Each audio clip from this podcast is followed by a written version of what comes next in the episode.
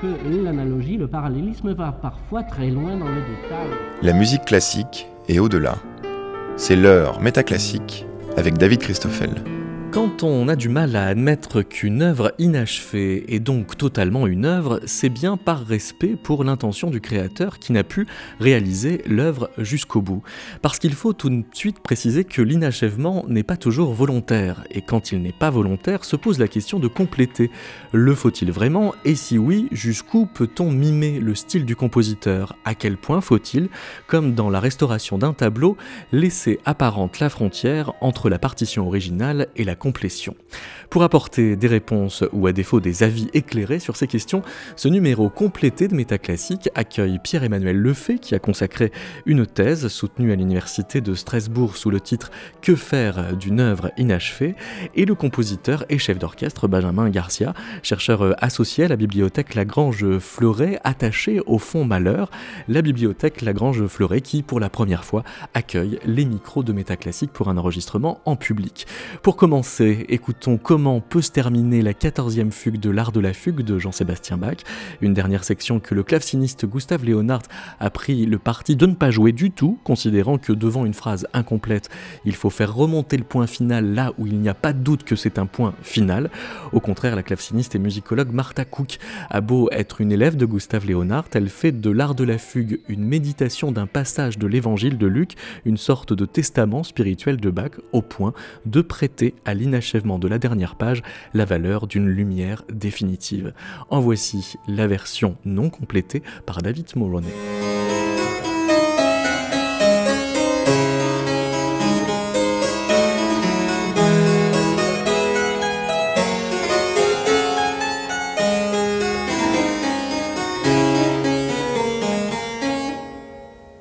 Bonjour Pierre-Emmanuel Lefay. Bonjour David. Là, on a entendu une version donc non complétée d'un claveciniste qui a complété euh, Absolument. cette fugue. Dans son CD, il propose d'abord de jouer la version telle qu'on vient de l'entendre, et ensuite il joue sa propre euh, proposition d'achèvement. C'est-à-dire que le, le, fait de l'inachèvement et euh, le caractère ultime de, de l'art de la fugue sont toujours un peu pensés ensemble. Oui, absolument. Enfin, l'art de la fugue, c'est un cas bien particulier. Donc, c'est, on a on a pensé pendant un temps, enfin certains interprètes le pensent encore d'ailleurs, que c'est la dernière œuvre de Bach sur laquelle il aurait travaillé jusqu'à sa mort. Il y a même une légende qui est presque digne de celle du Requiem de Mozart, où Bach se serait écroulé sur sa partition, il n'aurait pas eu le temps de, finir, alors qu'en fait, c'est bien son écriture qu'il y a sur le manuscrit, mais on sait que Bach n'écrivait plus plusieurs mois avant sa mort, il ne voyait plus, il avait été opéré par le fameux Taylor. Donc il ne voyait plus, donc il ne pouvait plus écrire. Donc cet inachèvement remonte bien avant sa mort, plusieurs mois avant sa mort. Donc c'est, est-ce que c'est vraiment une œuvre inachevée? Bon, ça c'est encore une autre histoire. Mais... Ou est-ce que c'est euh, un achèvement qui mine l'inachèvement en oui, fait? ouais. Alors qu'est-ce que quand si on dit ça, c'est alors ça va, c'est vrai ça, que ça, les... ça, change la façon ça de jouer. change exactement, ça, ça change euh, la façon de le jouer parce que selon la langue qu'on choisit effectivement, euh, on peut changer la manière de jouer cette fin. Alors, on va entendre trois versions euh, qui vont euh, se, suivre. Une version euh, pour quatuor, enfin, qui est donc une transcription, mais dans une version à chaque fois inachevée. Une version au piano par Sokolov, et puis une version à l'orgue par Marie-Claire Alain.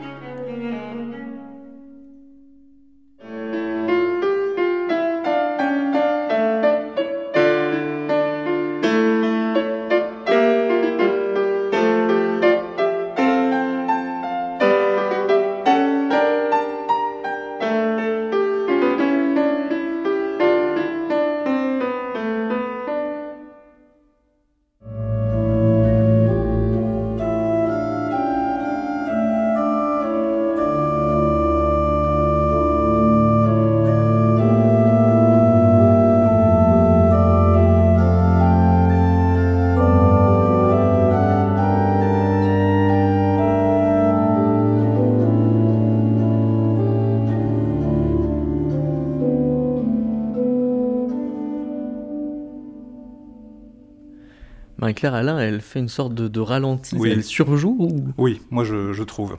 En fait, on a l'impression qu'elle considère que cette fin inachevée est la fin, donc elle ralentit comme on le fait à la fin d'une œuvre. Euh, ça se termine par une, par une cadence parfaite, effectivement, mais c'est une cadence parfaite qui n'est pas à la hauteur de la fugue ni même du, recueil. C'est pas proportionnellement, pas, ça ne peut pas être la cadence finale. Mais on a l'impression qu'elle fait comme si ou alors elle veut, euh, là j'extrapole, hein, peut-être mimer Bach en train de perdre ses forces, enfin je trouve ça un petit peu euh, absurde. Euh, Sokolov, on l'a entendu, sa, dernière section de la fugue vient à la fin d'un immense crescendo, et du coup les dernières notes sont jouées presque appuyées, martelées, et le vide est d'autant plus abyssal en fait avec cette version. C'est vraiment presque une vision là aussi un petit peu romantique, mais vraiment très intéressante. Par contre, Moloney et puis euh, Alessandrini, qui était l'interprète de la première version là qu'on vient d'entendre, euh, eux, ils ne font pas un sort particulier aux trois dernières croches, sauf peut-être Alessandrini donne un petit accent, un petit élan sur les trois dernières croches, comme si bah, ça devait se continuer, mais bon, bah, on n'a pas la fin. Est-ce qu'il faut comprendre, euh, Pierre-Emmanuel Le fait que vous êtes partisan du coitus interrompus? Oui, alors pour cette œuvre-là, pour ce type d'inachèvement, effectivement, là on a un type d'inachèvement où l'œuvre est complète jusqu'à un arrêt subi. Donc je dis bien complet jusqu'à un arrêt subi. Donc effectivement, dans ce cas-là, je suis pour effectivement, comme vous dites, un coitus interruptus, oui. C'est une manière de, plus ou moins dire donc que l'inachèvement euh, est, volontaire, alors que c'est en fait toute la différence avec la symphonie inachevée de, Schubert, mmh. euh, parce qu'on n'est pas tout à fait certain de l'inachèvement comme volontaire dans le cas de Schubert. Alors pour Schubert, oui, effectivement, on, il a, on a des esquisses pour le scherzo. Je crois aussi pour le final, on a quelques, quelques esquisses. Pour l'art de la fugue, effectivement, c'est très différent. On n'a rien. Donc euh, ce sont deux cas extrêmement différents. Je crois qu'on parlera plus tard de, hmm. des différents types d'inachèvement, mais ce n'est pas comparable, effectivement, ici. Bon, en tout cas, le, statut de celui qui pourrait faire complétion euh, est forcément différent selon qu'on sait ou pas que l'inachèvement est volontaire. Voilà, moi aussi, ça peut jouer. Quand on achève, est-ce qu'il faut le faire dans le style du compositeur? Alors, ça, Est-ce qu'on pourrait en faire un autre? Oui, alors achever dans le style du compositeur, c'est envisageable quand on a suffisamment de matériaux, euh, c'est-à-dire des esquisses, des brouillons, euh, des échanges de correspondances, des témoignages qui nous indiquent ce que voulait faire le compositeur. Euh, dans ce cas-là, je suis d'accord, ça serait dommage de ne pas faire profiter le public d'œuvres comme bah, le Requiem de Mozart, la dixième de Mahler, Ravanchina de Moussorski et la neuvième de Bruckner. Donc, oui, on peut, on, peut on peut le faire. Est-ce que c'est la garantie que est-ce que toutes ces esquisses dont je parlais sont la garantie qu'on arrivera à faire quelque chose dans le style du compositeur? Hélas, non, parce que là aussi, ça va dépendre de la manière dont le compléteur, l'acheveur, va envisager la chose. Donc le, contexte est extrêmement important. Alors là, il y, a un problème moral très fort qui pèse euh, en général sur la veuve, qui doit trouver euh, un remplaçant à l'irremplaçable par définition. et avant de parler du cas d'Alma Malheur et de la dixième symphonie avec Benjamin Garcia, peut-être dire un mot de Turandot? Oui, alors Turandot, c'est un cas très, très particulier. Donc l'opéra était très attendu euh, euh, par la Scala de Milan, qui était euh, l'opéra qui allait créer l'opéra. Toscanini allait diriger, donc ça allait être vraiment l'événement. Donc Puccini n'a pas pu terminer l'œuvre. Donc Toscanini propose le nom de Riccardo Zandonai, qui était un, grand compositeur de l'époque, qui avait créé Francesca da Rimini, qui avait fait sensation. On pensait que c'était l'avenir de l'opéra italien. et les héritiers de Puccini refusent le nom de Zandonai. Donc on va choisir un compositeur moindre, donc euh, Franco Alfano, euh, donc moindre notoriété. Euh. Et Toscanini bon, est d'accord, mais il est très vite mécontent de ce que fait Alfano. D'ailleurs, il raconte J'ai rencontré Puccini au fond de la scène, il m'a donné une paire de claques quand il a vu le résultat. Donc Toscanini n'est pas content du travail d'Alfano, il va couper allègrement dans le travail d'Alfano et euh, il va retrancher un quart, de, un quart de la musique, c'est quand même pas mal. Et la version finale, en fait, euh, qu'on entend partout maintenant, hein, le final d'Alfano, on le joue toujours dans la version courte, il n'est pas très convaincant. Alors que la version longue est un petit peu plus subtile, un petit peu plus crédible, on va dire. Mais ça reste quand même pas du Puccini.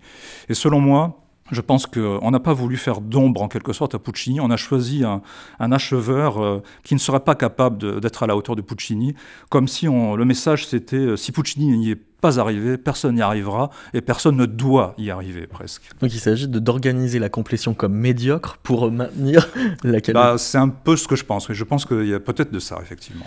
Euh, vous dites aussi que, que la veuve de Berg empêche l'accès euh, aux esquisses de, Loulou à quiconque pour qu'il n'y ait surtout pas de complétion. Voilà, il faut attendre euh, qu'elle soit qu'elle meure pour pouvoir terminer. Donc, ça sera euh, donc dans les années 70 et ce sera la fameuse euh, production de l'Opéra de Paris euh, avec Boulez et Chéreau, avec la, la complétion de Frédéric Serra. Bonjour Benjamin Garzia. Bonjour David. Alors, euh, comme je le disais euh, en ouverture de, l'émission, vous êtes euh, chercheur associé à la bibliothèque Lagrange Fleuret et spécialiste de, de, Malheur. Alors, dans le cadre de cette dixième symphonie dont Malheur donc ne laisse que des esquisses, Alma va quand même aller à la recherche d'un compléteur. Oui, elle envoie en 1924, elle envoie toutes les esquisses dont elle dispose à un éditeur viennois. Euh, et par un concours de circonstances qui serait un petit peu long à, expliquer aujourd'hui, euh, effectivement, le, manuscrit arrive entre les mains d'un musicologue anglais qui s'appelle Derek Cook, qui va être euh, associé dorénavant à cette dixième symphonie, puisque c'est lui qui va compléter les esquisses, puisque au moment où meurt Mahler, il n'a complété, enfin il n'a de définitif que le premier mouvement, et tout le reste sont des esquisses plus ou moins élaborées. D'ailleurs, il y a une chose assez intéressante qui a été faite par les éditions Faber, qui ont euh, édité la dixième symphonie avec la version de Cook, c'est qu'on voit à la fois le travail de Cook et à la fois en bas la, partie celle de Mahler, pour voir comment euh, lui a pu s'approprier ces quelques informations qu'il avait euh, à disposition dans, le manuscrit de, de Mahler lui-même. Et alors, après que, Cook ait fait ses, esquisses, il y a Alma qui, présente ce, travail à, Bruno Walter pour quoi évaluer le travail? Alors je pense que, alors je, je, suis pas sûr que Alma elle-même ait fait la démarche de, de, l'envoyer directement à, Walter. Ce qui est sûr, c'est que la création de la version de Cook, qui est passée sur la BBC à l'époque, avec une présentation d'ailleurs assez intéressante de Derek Cook lui-même, qui explique que en aucun cas euh, il n'a la prétention de se substituer au génie de Mahler et qu'il propose une vision qui est la sienne de ce qu'aurait pu être euh, la dixième symphonie. Donc en fait, euh, lorsqu'on parle de dixième symphonie, il faudrait presque mettre dixième symphonie entre guillemets, si on voulait même respecter la volonté de Cook lui-même. Euh, mais effectivement, l'entendant à la BBC, je crois que Walter, comme on va pas tarder à s'en apercevoir, n'a pas été très satisfait. Alors on va s'en apercevoir dans une lettre que Walter écrit à Alma Mahler le 10 novembre 1923 que vous avez apporté pour que je la lise. très estimée Madame, je me rappelle très distinctement quelles furent mes impressions lorsque vous me montrâtes les esquisses de la dixième symphonie de Malheur voici une dizaine d'années. Elles étaient passablement difficiles à lire car il s'agissait de véritables esquisses avec ça et là quelques notes personnelles. On ne pouvait certes parler de partition. Je suppose qu'intentionnellement ou par inadvertance, vous avez évité de me montrer ces mouvements complétés. Cependant, les aurais-je vus que je n'eusse exprimé aucun désir de les recopier, de même que je ne l'avais pas fait pour les partitions complètes de la 9e symphonie et de Das Lied von der Herde qui étaient à ma disposition, car pour quelle raison aurais-je voulu recopier une partition à l'état définitif? Or, vous savez aussi bien que moi que chez Malheur, seule l'existence d'une copie définitive au propre indiquait que la nouvelle œuvre était prête pour la publication. J'aurais néanmoins éprouvé un vif besoin intérieur d'apprendre à connaître intimement le dernier ouvrage entrepris par Malheur, mais en raison de leur forme même, il était pratiquement impossible de le faire à partir des esquisses que vous m'aviez montrées. Vous m'écrivez que vous avez entendu dire de plusieurs côtés que j'étais fâché contre vous à propos de toute cette histoire. C'est exact, mais ce qui m'offusque, ce n'est point tant que vous m'ayez totalement ignoré en tant qu'homme, c'est simplement que vous ayez choisi de ne tenir aucun compte des désirs de malheur explicites ou implicite. Aucun compositeur ne fut plus hostile que lui à la publication d'une partition inachevée. Vous le savez aussi bien que moi, et je regrette infiniment que vous n'ayez point voulu respecter cette aversion si profondément enracinée dans sa nature et dans son œuvre, et que vous ayez offert au public une ébauche à laquelle il manque les dernières retouches de la main de malheur, qui n'arrêtait pas d'améliorer et d'opérer d'infimes changements jusqu'à la toute dernière minute, et qui était dans ce domaine irremplaçable. Je regrette, en outre, que vous ayez présenté cette œuvre dans un lieu qui était, acoustiquement parlant, totalement impropre à la création d'une œuvre symphonique. Je crains fort que dans la discussion de vive voix que vous suggérez, seules transparaissent les divergences radicales de nos deux points de vue, et j'estime donc préférable d'éviter une telle entrevue avec mes meilleurs sentiments, votre très dévoué Bruno Walter. Pas si dévoué donc. Bah, dévoué, mais honnête. Ah, dévoué plus à, Gustave. Plein de convictions. C'est vrai ce qu'il dit, alors, euh, Walter, que euh, aucun compositeur ne fait plus hostile que lui à la publication d'une partition inachevée? Alors là, c'est un sujet intéressant. Je pense que Walter est tout à fait sincère dans ce qu'il écrit et il a la, profonde conviction au moment où il l'écrit. En revanche, on sait de la, de, plutôt dans l'ouvrage de Walter lui-même euh, qu'il a été un des premiers à entendre certains passages de la troisième symphonie. dans cette journée où il est venu voir Malheur dans, sa maison où Malheur lui a dit, c'est une phrase qui est très connue, Walter s'extasie un petit peu du, paysage montagnard, et Malheur lui dit, ne regarde pas les montagnes, j'ai tout mis dans ma troisième. Et ce qui est très intéressant, c'est que du coup, c'est Walter lui-même qui a été ce premier auditeur de certains passages, euh, donc par définition pas fini, puisque c'était Mahler au piano dans son, dans son Heuschen, dans sa petite cabane de composition. Euh, donc il est le premier témoin en fait que Mahler a quand même ouvert sa porte à, un public dans une même si c'était son homme de confiance, ça reste un individu étranger au cycle de composition, au, facteur de composition. Pourtant, il lui ouvre la porte de sa cabane de composition, il lui fait écouter euh, certains passages. Et des décennies plus tard, euh, c'est Walter lui-même qui dit non mais Mahler ne voulait pas faire ça. Il n'aurait hmm. jamais fait ça. Sans compter que cette troisième symphonie, euh, Mahler la livre un peu en kit, c'est-à-dire qu'il euh, fait jouer euh, certains mouvements alors qu'elle n'est pas encore euh, terminée, et ça ne le choque pas de, de, livrer au public, même au public large cette fois, une œuvre qui n'est pas encore finie. Oui, alors c'est, il faut bien comprendre que c'est aussi beaucoup situationnel, c'est-à-dire que le malheur de la troisième symphonie n'est évidemment pas le malheur euh, estimé et reconnu dans le monde entier aussi en tant que compositeur. À l'époque, entre guillemets, il ne l'est que comme chef d'orchestre, et euh, il a beaucoup plus de mal à faire jouer ses partitions qu'il n'en aura par la suite même si ça a été une lutte perpétuelle jusqu'à la fin de sa vie. Et lorsqu'il écrit la troisième symphonie, qui est en plus dans des proportions absolument euh, épiques, euh, évidemment, d'un point de vue euh, complètement logistique, c'est très compliqué. Il, va la créer au final en entier à Krefeld, où ça va être un succès absolument phénoménal. mais effectivement, avant cela, il se, entre guillemets, il se contente euh, de ne faire entendre que quelques mouvements, je pense au deuxième mouvement, au troisième mouvement, qui sont dans des proportions un peu plus réduites au niveau de l'orchestre, où il n'y a pas de soliste, il n'y a pas de chœur. Et je pense que à choisir entre faire entendre un petit peu de malheur à un public qui ne le connaissait pas encore, ou pas du tout, même si ça lui posait un petit problème, peut-être, euh, évidemment, il aurait préféré qu'on le joue en entier, mais il a choisi de faire entendre un petit peu de malheur plutôt que pas du tout. Vous, chercheur sur malheur, qui êtes aussi euh, chef d'orchestre, est-ce que en dirigeant une pièce euh, complétée, il faut faire sentir où finit euh, l'original, où commence la complétion? Alors, en tant que chef d'orchestre, par exemple je dois diriger le requiem de Mozart, le requiem qu'on appelle le requiem de Mozart aujourd'hui, c'est évidemment le requiem tel qu'il a été complété, tel qu'on le connaît, tel qu'on l'a, on a été pétri dans ce requiem depuis euh, l'enfance, euh, à travers des générations et des générations de musiciens qui l'ont euh, dispensé à travers l'Europe et le monde.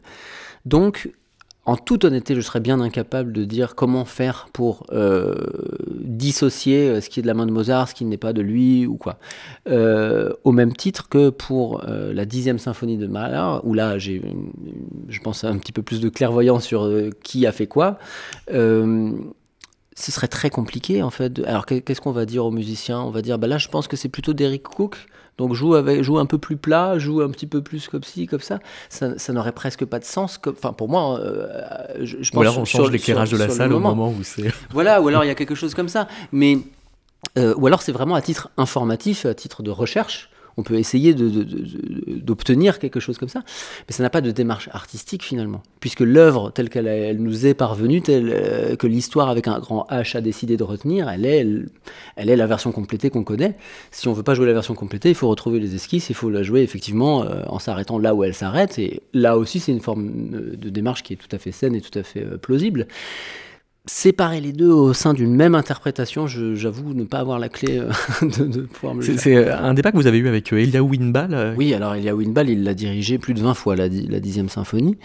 Notamment au tout début de sa carrière, lorsqu'il m'expliquait, c'est d'ailleurs assez, assez héroïque, puisque bon, quand Elia Winbal, Elia Winbal a 85 ans aujourd'hui, hein, quand il a commencé sa carrière, Mahler n'était pas un compositeur extrêmement joué à peine dans les pays germaniques et vraiment guère plus ailleurs, et surtout pas en Espagne ou en Italie.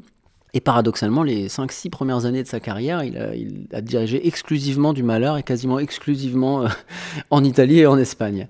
Notamment la version de Derek Cook de la 10e symphonie. Et il me disait il y, a, il y, a, deux mois que, en fait, rétrospectivement, effectivement, sans le savoir, il avait eu un geste tout à fait héroïque d'aller dispenser cette musique-là, particulièrement dans cette version-là, à un public qui de fait, n'était pas forcément euh, tout à fait prêt à la recevoir. Et comme quoi, euh, puisque l'accueil a été euh, ce qu'on lui a connu, c'est-à-dire que ça a énormément souri et à la dixième symphonie, et à Jerry Cook, et à Elia Winbell, on peut se dire qu'effectivement, de temps en temps, il y a les étoiles qui s'alignent, et même une œuvre comme ça qui a l'air d'avoir eu des problèmes pour ne simplement, simplement exister, à partir du moment où on lui donne sa chance, à partir du moment où on la révèle être ce qu'elle est, on la prend pour ce qu'elle est, c'est-à-dire, comme le disait Cook lui-même, une hypothétique version euh, de la dixième, comme il peut y en avoir une infinité d'hypothèses, euh, bah, finalement, en fait, le, public l'apprécie pour autant parce qu'il y a quand même la racine malérienne, il y a quand même euh, un geste qui est là et qui conclut un cycle qui aura duré 40 ans dans, dans, du vivant de Mahler, pratiquement 40 ans. Pierre-Emmanuel le fait par conséquent, le, compléteur euh, est forcément euh, comparé euh, au compositeur de la partition originale. ça veut dire qu'au moment où il fait la complétion, il se mesure au style du compositeur et que ça le met dans une position morale ambiguë. Oui, mais pour certains, c'est pas un problème. Il tranche l'ambiguïté d'une façon ou d'une autre. je vais évidemment cette fois évoquer Ravanchina de Moussorski ou pour une fille Korsakov. Ça n'a pas été un vrai problème de, de terminer Ravanchina. Euh, parce que euh, Rimsky admirait son ami, hein, ils étaient très amis, Moussorski et Rimsky. Ils faisaient partie du fameux groupe des cinq.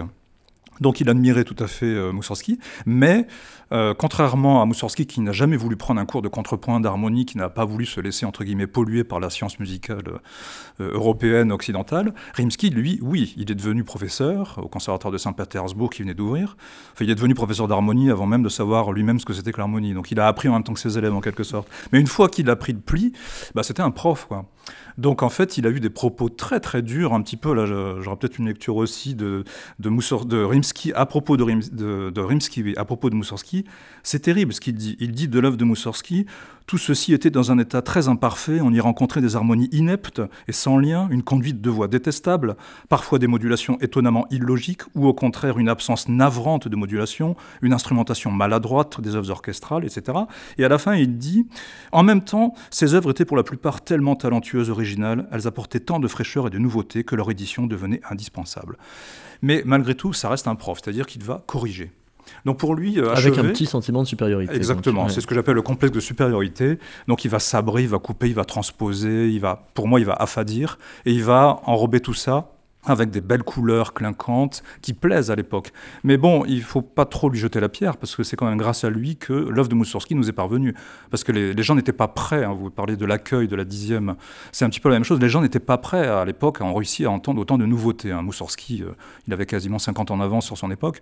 Donc, grâce à Rimsky, euh, Moussorski nous est parvenu quand même euh, aujourd'hui. Sinon, il aurait peut-être été, il aurait peut-être tombé dans l'oubli. On écoutera tout à l'heure euh, les, différentes mhm.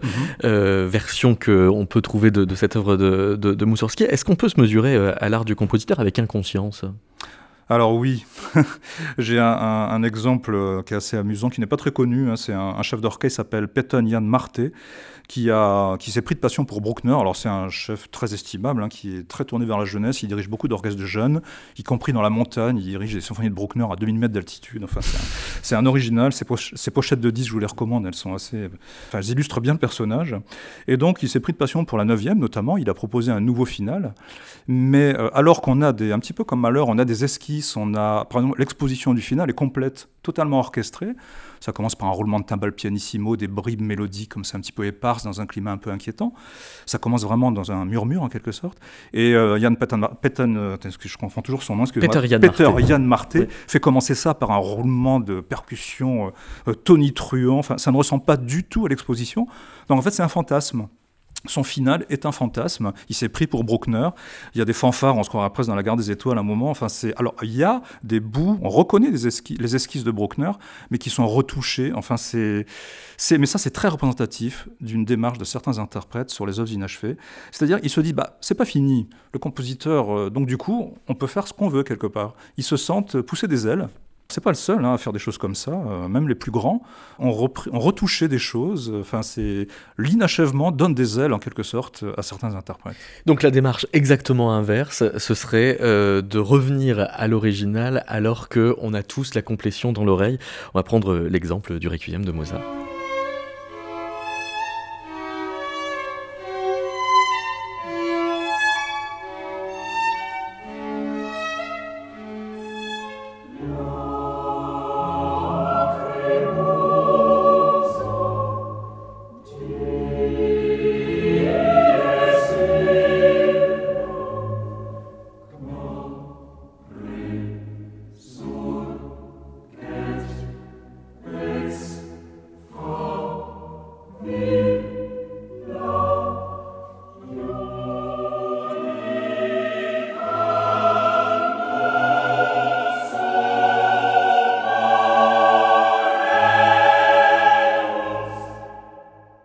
Et là, Mozart s'arrête. Oui, ce qu'on vient d'entendre, c'est exactement ce que Mozart a écrit. Donc c'est une version passionnante de Christoph Spering. Christoph Spering a enregistré Requiem tel que Mozart l'a laissé. Donc c'est l'état du manuscrit. Donc ça dure à peu près une demi-heure, je crois. Et c'est passionnant parce qu'on entend le discours se déliter, là, comme on vient d'entendre. Donc il y a des choses qui sont mises en place. Et là, je dirais, l'achèvement est presque facile. On fait le mouvement des violons, on, euh, comprend ce qu'il faut faire ensuite. Et là, c'est l'inverse de, l'exemple euh, que je citais tout à l'heure, de Peter Jan Marté, qui fantasmait un petit peu le final de, Bruckner. Euh, là, par contre, Christophe Spering, bah, il fait uniquement ce que Mozart a laissé. Donc, c'est passionnant. Vous disiez tout à l'heure que Malheur, pour la dixième de Malheur, on pourrait faire la même chose. On le fait pour la neuvième de Bruckner. Pourquoi pas, effectivement, jouer les esquisses telles qu'elles nous sont parvenues je trouve ça tout à fait passionnant. Benjamin, vous, vous citiez le, compléteur du, du, Requiem qui est euh, Sousmayer, mais qui est le troisième choix en fait euh, mhm. de la veuve Mozart de Constance. Oui, tout à fait. Là aussi, alors là, il y avait une, urgence, hein, puisque euh, c'était une commande, comme tout le monde sait, Mozart avait touché la moitié du prix et l'autre moitié, il toucherait au moment de la livraison de la partition. Donc la veuve a, fait, a, essayé de trouver un acheveur le plus vite possible pour, pour récupérer l'argent. Et euh, donc ça s'est fait très rapidement. effectivement, elle a pris euh, celui qui était le plus disposé à le faire vite. Et c'était effectivement pas forcément euh, le plus intéressant, mais en même temps, Sussmayer, c'est pas du tout indigne ce qu'il a fait. Par contre, son travail est régulièrement retravaillé, on va dire, dans différentes versions. Euh, encore aujourd'hui, euh, voilà, c'est la version la plus jouée, Sussmayer.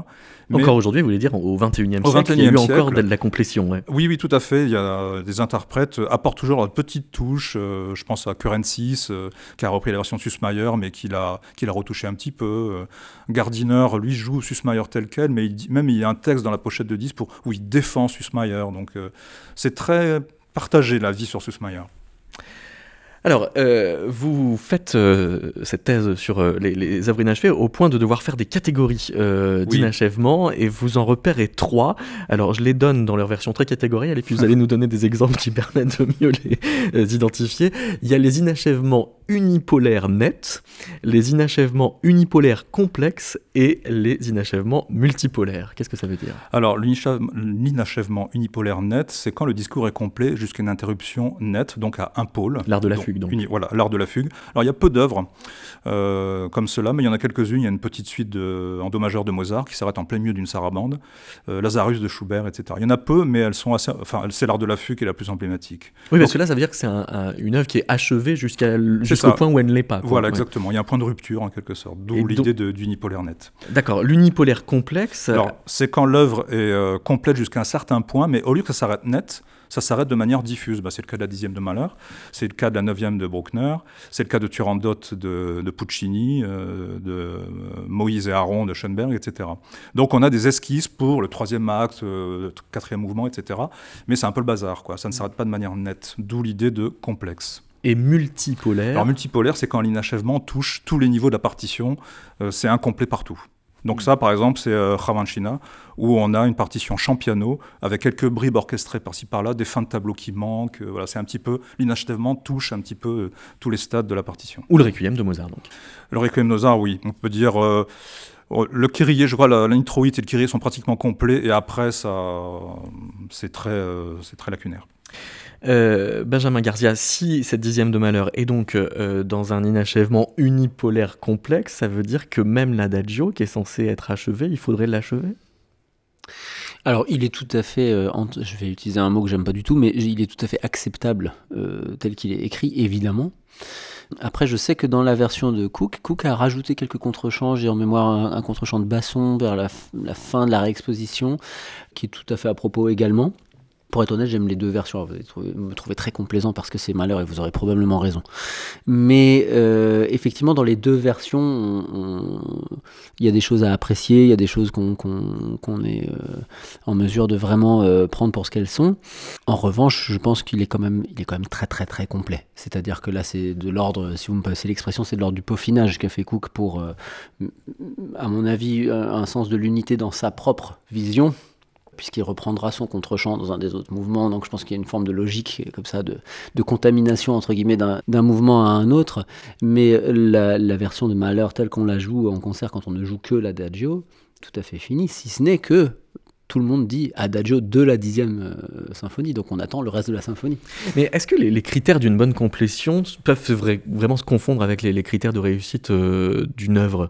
Parce que forcément, on se met à écouter est-ce qu'il a bien fait comme le maître au lieu d'écouter tout simplement le maître. Alors vous savez, je pense que c'est comme dans la transcription, ça, ça reste mon, mon avis personnel, mais comme dans la transcription, je pense qu'il y a un point de départ, c'est la faculté de la personne qui va compléter à choisir la bonne œuvre à compléter. C'est-à-dire que certaines un, mériteraient l'être et d'autres mériteraient de rester où elles sont.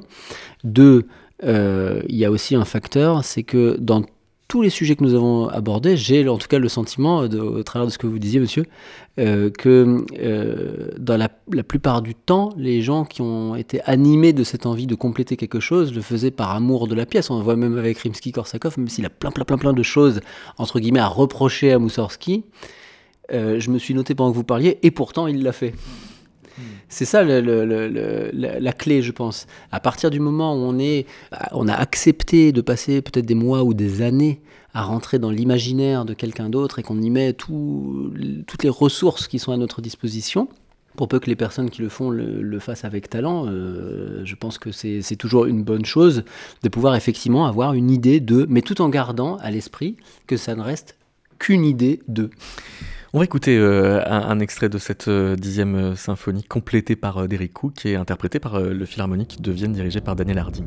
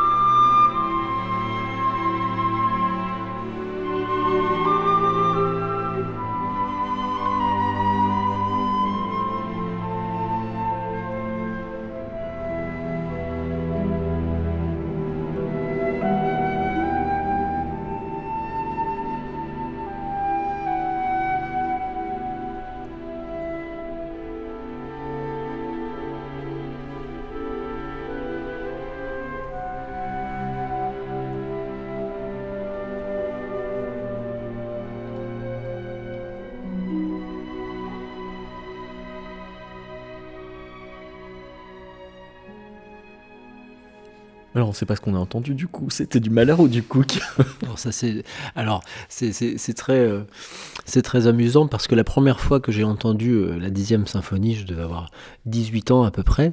Et j'étais déjà très très très très euh, passionné par par la musique de Mahler et par son par le personnage lui-même. Et entendant ce solo de flûte, et je me suis dit, ça, c'est pas mal. C'est pas mal qui a orchestré ça comme ça. La même sensation, exactement. C'est pas un instrument qui met souvent euh, en, valeur dans des C'est-à-dire que dans tout le corpus symphonique mhm. de Mahler, jamais il n'existe une autre phrase de flûte telle que celle-ci.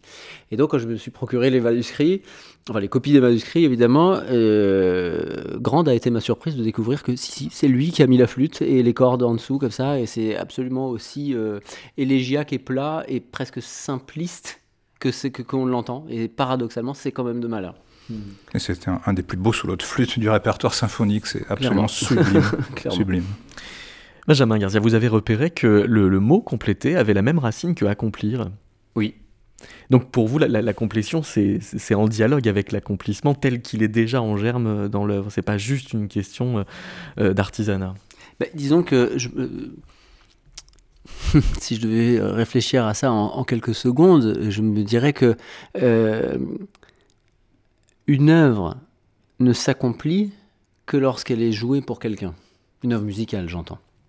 Pour autant, pour qu'elle soit jouable pour quelqu'un, il faut bien qu'elle soit suffisamment entre guillemets complète pour qu'on puisse, en tout cas, la, la, donner devant un public.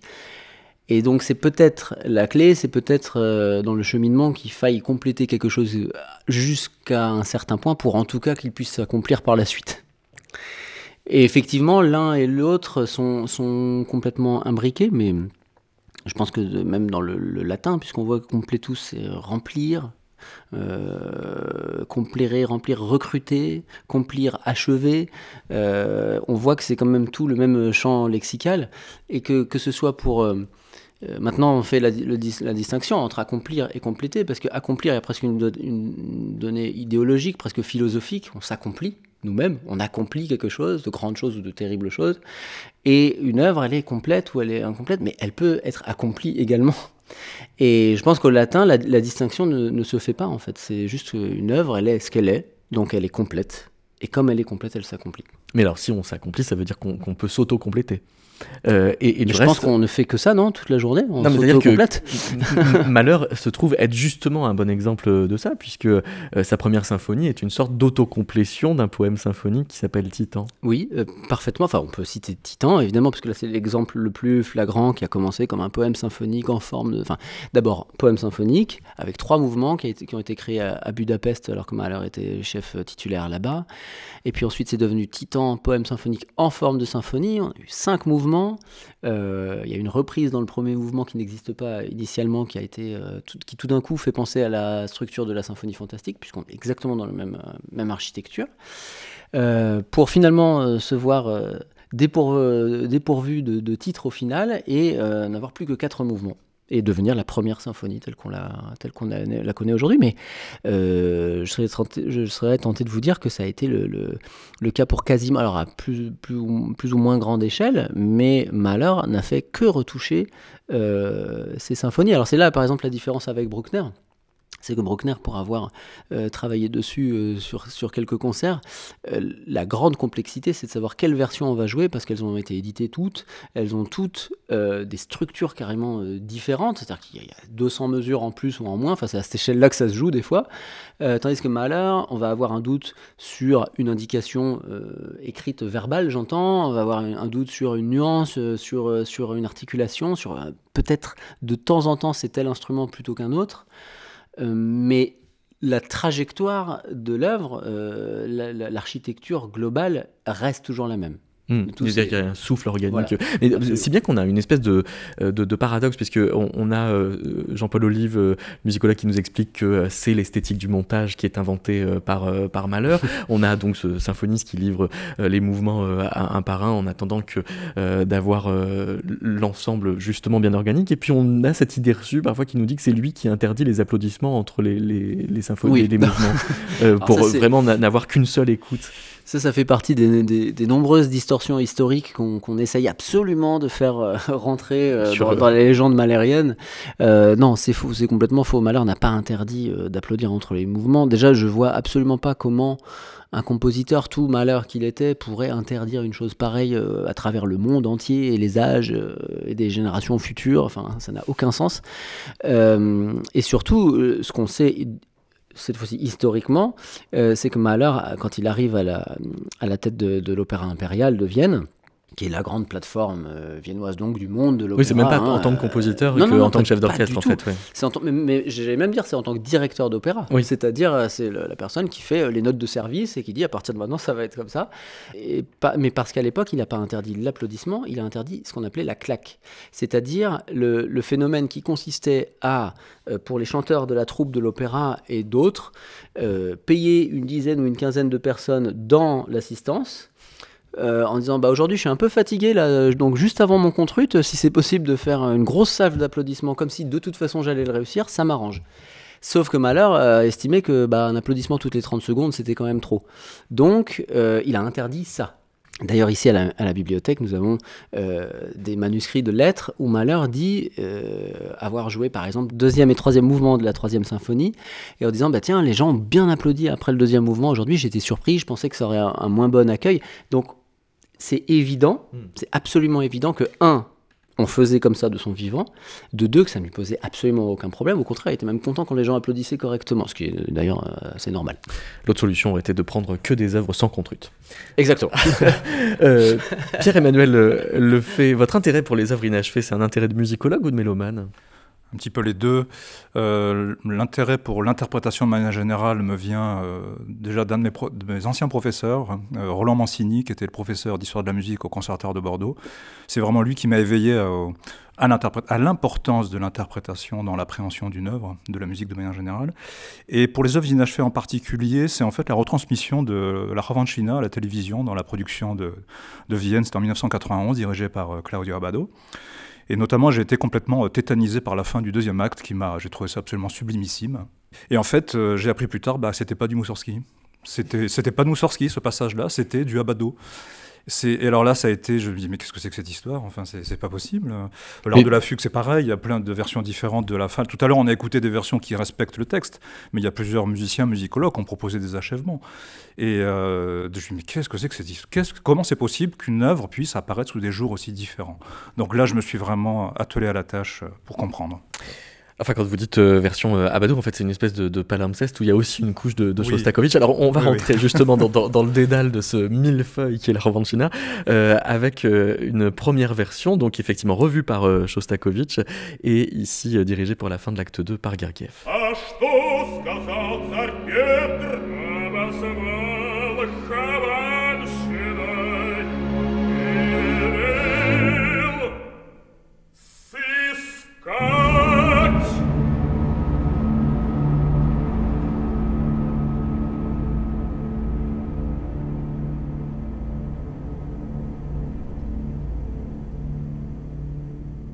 Alors là, je précise un petit peu comment mettre dans le contexte pour qu'on comprenne bien ce qui se passe. Euh, donc on est en Russie en 1682. Cet opéra met en scène la lutte entre les trois pouvoirs qui, qu'on rencontre dans l'histoire de la Russie, le pouvoir politique, le pouvoir militaire et le pouvoir religieux. Et là, ce qu'on vient d'entendre, c'est un personnage, Chakloviti, qui vient annoncer à Euh, qui, représente le pouvoir militaire, que le tsar Pierre est furieux contre lui. Et euh, Chakloviti rapporte les propos du tsar qui a dit qu'on aille le chercher. Siskat, c'est le fameux mot, le dernier mot qu'on entend, c'est ça, qu'on aille le chercher. Donc ça veut dire que pour Khovansky, euh, ça sent pas bon, quoi. Ça va, c'est le début de la fin. Donc euh, d'ailleurs, Khovansky était un petit peu tétanisé. C'est là on, on entend d'ailleurs China. C'est là où on entend le titre de l'opéra. D'ailleurs, China, ça veut dire euh, l'affaire Khovansky, le scandale Khovansky.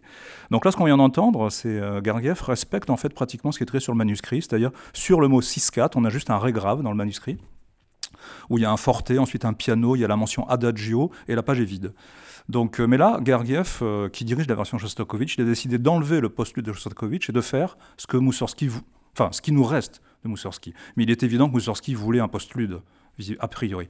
Mais là, Gergiev choisit de faire ce qui est au plus proche de Moussorski. Donc là, vous nous proposez euh, d'entendre la complétion qu'avait faite Rimsky-Korsakov de ce passage. Voilà, on va écouter la même chose par, dans la version de Rimsky.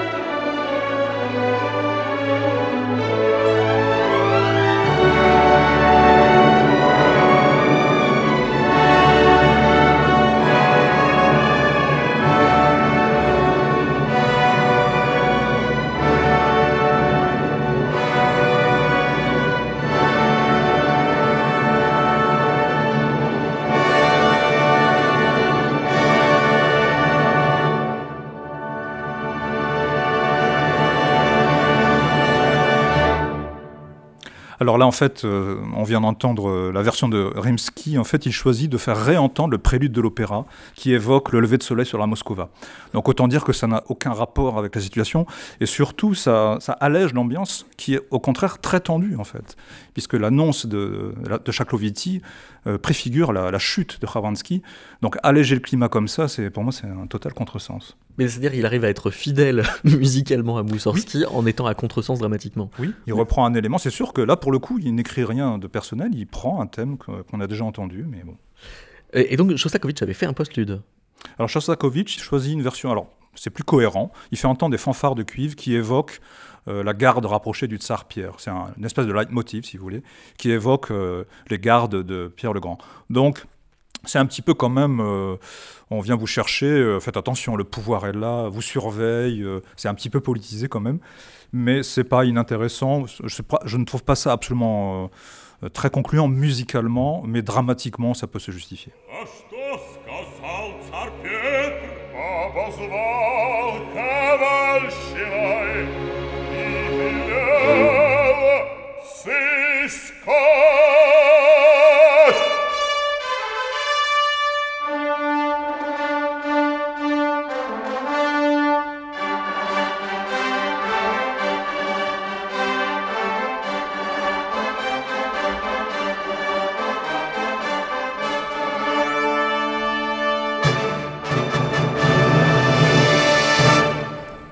Poil pompier, mais bon. Et Abado alors? Ah, alors Abado. Alors Abado, la version d'Abado, c'est un, c'est tout un poème. C'est, euh, il a passé beaucoup de temps sur cette partition euh, et il a fait, comme vous le disiez, un, assemblage de différentes choses. C'est assez spectaculaire. Euh, j'ai eu la chance de, d'étudier la partition à l'Opéra de Vienne. Euh, j'ai même demandé le, matériel d'orchestre parce que j'ai eu des surprises de voir sur certaines parties, je me rappelle une partie de flûte 1, où sur une même page, il y avait orchestration de Rimsky, orchestration de Shostakovich et des choses écrites à la main, donc euh, d'Abado.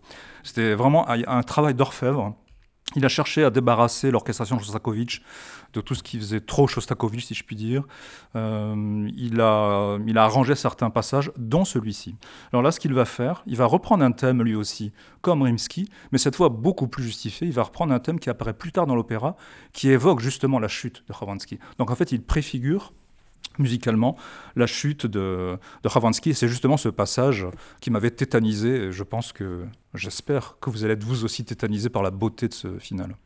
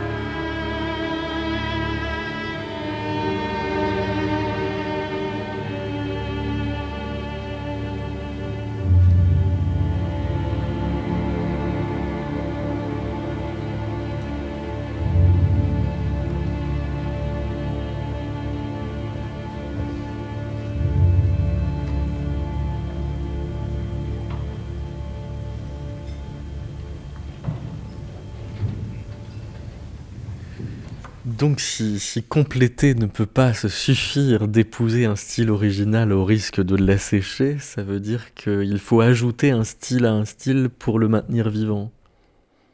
Oui, enfin là c'est un style à un style. Euh, là il, prend un thème de, de Moussorski, il l'orchestre juste différemment. Donc c'est... Alors c'est marrant parce qu'en l'écoutant, je me dis, tiens, ça sonne mal à rien. Ces grandes phrases étirées de cordes comme ça. Révélation, malheur à compléter. La, discussion que l'on a, on l'écoute différemment. Euh, effectivement, maintenant que vous me le dites, oui, pourquoi pas. Mais, mais c'est vrai.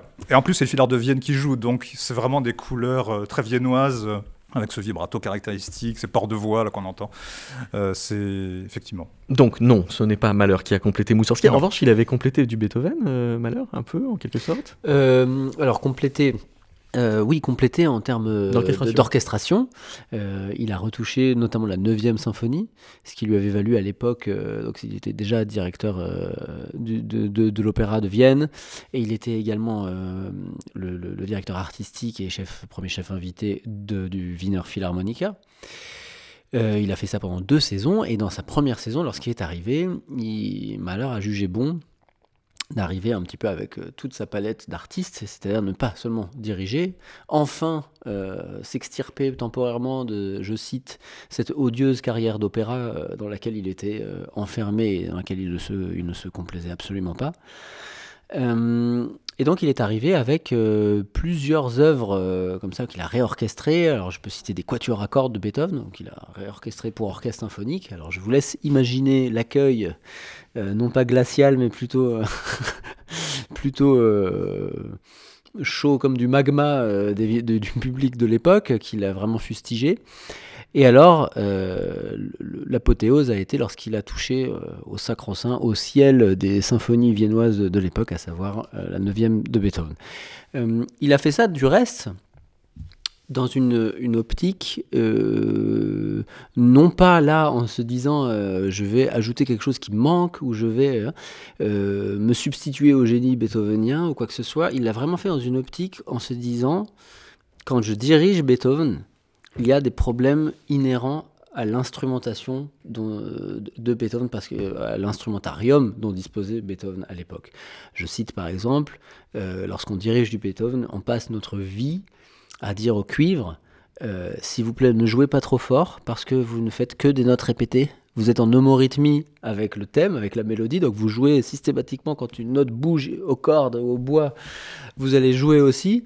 Mais vous, vous jouez toujours la même. Et c'est moins intéressant quand ça bouge pas. Donc il faut faire un travail d'équilibre comme ça qui est assez complexe euh, à, obtenir euh, sans frustrer la moitié de l'orchestre. Sans, voilà. Et effectivement, cela vient du fait que les cuivres, par exemple, de, Beethoven étaient des cuivres naturels qui jouaient que 4 ou 5 notes, euh, un peu plus pour les corps qui avaient le système des, sons bouchés, mais euh, qui étaient enfermés quand même dans un mode de jeu très restreint. Euh, et Mahler a souhaité, lui qui avait la chance en fait de d'œuvrer avec bah, les cuivres chromatiques, avec toute une palette de couleurs également que Beethoven n'avait jamais pu imaginer en fait. Euh, avec, euh, je pense, la, clarinette, euh, la clarinette mi bémol, avec voilà. Donc il a fait une espèce de, de, de recolorisation. exactement. Mm. En fait, ça ne va pas plus loin. Évidemment, il change, il change pas une note à Beethoven mais il lui apporte une sorte de vision un tout petit peu moderniste, on va dire. Alors ça vaudra que certains critiques de Vienne à l'époque disent la neuvième de Beethoven se portait très bien avant Mahler et la clarinette mi bémol. Bon. Mm. Mais en tout cas, on peut saluer le geste, disons. Vous, en tant que compositeur, Benjamin Garcia, vous avez déjà complété une œuvre déjà complète? Alors là, je suis en train de travailler sur euh, un projet d'opéra de Monteverdi avec euh, le retour d'Ulysse en patrie qui est un opéra sublime, euh, selon moi. Alors c'est assez intéressant. Pourquoi je le fais Parce que du coup, surtout s'il est déjà sublime. C'est pile, c'est pile dans, dans, le sujet d'aujourd'hui. Oui, oui. Euh, il est sublime. Euh, en revanche, il est comme souvent lorsque les générations s'emparent d'une musique, on s'en empare avec notre vision de l'époque et notre nos codes en fait de l'époque. Et pour la musique de Monteverdi, ce qui est le plus courant en ce moment, et ce qui est tout à fait louable et que je respecte parfaitement, et auquel je suis très reconnaissant, parce que sinon je ne connaîtrais pas cet opéra tout simplement, c'est le fait de, prendre Monteverdi et d'essayer de retourner à la, vérité historique, de le jouer sur l'instrumentarium avec les ornements de l'époque, et de s'en rapprocher le plus possible de ce que Monteverdi lui-même a pu entendre. Et alors, il y a quelque chose qui me frustre un tout petit peu, notamment dans, cet opéra, euh, c'est que Monteverdi, selon moi, a passé les générations, justement parce que c'est un compositeur qui a pris ce qui existait avant lui, qui en a fait quelque chose de nouveau, et qui ensuite a un petit peu passé le relais euh, vers Gabrielli, Schütz et les générations... Euh, pardon, Gabrielli non, mais et, et, les générations suivantes. Et en fait, le travail que j'essaie d'accomplir sur cet opéra en ce moment, c'est de donner euh, à, Ulysse, à l'Odyssée d'Homère, hein, puisque c'est exactement de ça qu'il s'agit, euh, le côté épique, euh, notamment par l'instrumentation dont on dispose aujourd'hui, avec, avec justement les cuivres, la percussion, l'électroacoustique, et donner un souffle vraiment qu'on sente dans la musique de Monteverdi qui est écrite en ce sens-là de ne pas l'enfermer dans un instrumentarium qui réduise en fait ce côté-là, ou à moins d'être à un mètre des gens qui sont en train de jouer, mais de voir vraiment quelque chose. J'entends aussi, euh, et c'est ce qui a été assez déterminant dans le choix de cet opéra-là, c'est que c'est un des, rares opéras que je connaisse où c'est tellement clair euh, la distinction entre les mortels, donc Ulysse et tous les humains qui, euh, vivent l'histoire, et les dieux qui sont donc euh, cosmiques, immortels et qui eux bah, font leur petit plan dans leur plan astral à eux, j'ai envie de dire. Et l'écriture de Monteverdi déjà à l'époque signifiait la différence de manière très claire avec les mortels qui chantaient dans le style du madrigal et les dieux qui, eux, chantaient euh, un mot peut durer trois lignes avec des, vocalises et des vocalises et des vocalises, comme si le temps était complètement euh, disloqué quand c'est les dieux qui parlent. Et le travail qu'on fait à l'heure actuelle, c'est de, justement d'approfondir en fait encore ce phénomène davantage avec des dieux dont les voix seront complètement euh, euh transformées en, temps réel par ordinateur et leur donner vraiment cette vision euh, complètement cosmique. Pierre-Emmanuel Lefebvre, vous pensez quoi des complétions euh, algorithmiques, euh, la euh, symphonie inachevée de Schubert euh, par Huawei ou la dixième Oui, de Beethoven par- pas, pas grand bien. Effectivement, c'est assez récent, c'est en 2019. Euh, on a eu une complétion euh, faite par un téléphone, enfin par des algorithmes qui avaient été rentrés dans un téléphone euh, portable. Donc, en fait, il y a toujours un humain derrière, il y a un compositeur. hein. C'était Lucas Cantor qui avait programmé cette intelligence artificielle de ce téléphone, qui avait rentré donc des schémas harmoniques, rythmiques, mélodiques qui venaient de Schubert, mettant des bouts d'esquisse de des premiers, enfin des morceaux des deux premiers mouvements de l'inachevé. Et le téléphone a fait sa petite sauce, et ensuite, lui, il a, il a, il a orchestré. Enfin bon, bon, le résultat est assez ridicule, enfin, c'est grotesque. C'est, euh, ça se finit d'ailleurs comme la troisième de Malheur, avec les cartes au timbal. Enfin, c'est, Schubert n'aura jamais écrit un truc pareil. On dirait Game of Thrones. Enfin, c'est, ahurissant. C'est ahurissant. Donc, c'est, c'est, gros, et c'est, c'est un coup de com', en fait. C'est un coup de com' de la part de Huawei. Les complétions sont elles-mêmes des œuvres inachevées? Oui, effectivement, euh, on peut dire ça, en fait. C'est un chantier perpétuel en fait, parce qu'aujourd'hui, on a beau avoir des, des complétions pour, euh, par exemple pour Loulou, on, rejoue Loulou euh, dans sa version en deux actes, on, rejoue euh, Ravanchina dans la version de Rimsky, alors que tout le monde était d'accord pour dire que celle de Shosta était meilleure. Euh, on retouche la version de Shostakovich malgré tout, à Bado par exemple, mais à raison. Berio a fait un final pour Turandot en 2001 euh, qui est absolument magnifique, je trouve. Ça n'a pas empêché qu'un un compositeur chinois propose un autre final en 2011. René Jacobs a enregistré Requiem de Mozart récemment avec une nouvelle complétion. Euh, Daniel Trifonov vient d'enregistrer l'art de la fugue avec sa propre complétion de, la fugue inachevée. Donc c'est un mouvement perpétuel en fait. Et l'œuvre inachevée, plutôt que de déboucher sur, euh, sur le vide, sur le silence en fait, c'est un appel. Euh, ça, ça crée une activité incessante c'est un appel, une, une main tendue à l'interprète. En fait, c'est un puissant fond, un puissant fin. Donc si on ressent cet appel assez puissamment, on peut sortir du style original. Oui, absolument. Euh, et justement, on parlait de ça avec Benjamin tout à l'heure. Je pense qu'une des solutions pour bien savoir ce qui est du compositeur originel et ce qui est de l'acheveur, eh bien, c'est que l'acheveur compose dans un style qui lui est propre. Et comme ça, on entend clairement ce qui, ce qui est du compositeur originel et ce qui ne, ce qui ne l'est pas. Alors, c'est pas possible sur tous les types d'achèvement, mais sur certaines œuvres, c'est possible. Par exemple. Par exemple, ben, Berio, encore, qui a, entre guillemets, achevé, si on peut dire, la, la inachevée. Oui, qui a réachevé. Oui, parce qu'en fait, il a réinachevé, en fait. Puisqu'il pro... Il a réinachevé. Il a réinachevé, puisqu'en fait, euh, euh, il n'ajoute rien au discours de Bach. Par contre, il englobe le discours de Bach dans un cluster. C'est comme, comme un trou noir, en fait. Le cluster, évidemment, formé sur les lettres B, A, C, H, entre autres. Et il termine par un petit accord final dissonant pour montrer que bah, c'est inachevable, en fait. Donc oui, il réinachève la fugue. Et c'est absolument fascinant parce que, alors, le, le début est, est orchestré à la manière de Webern, comme il l'a fait pour la fugue de l'offrande musicale. Et euh, ensuite, voilà, il y a ce cluster qui arrive et qui englobe tout. C'est extrêmement fascinant. Avant de, de l'écouter, il me reste à quand même achever cette émission. Merci beaucoup Pierre-Emmanuel Lefebvre. Merci. David. Et merci Benjamin Gardia. Merci à vous.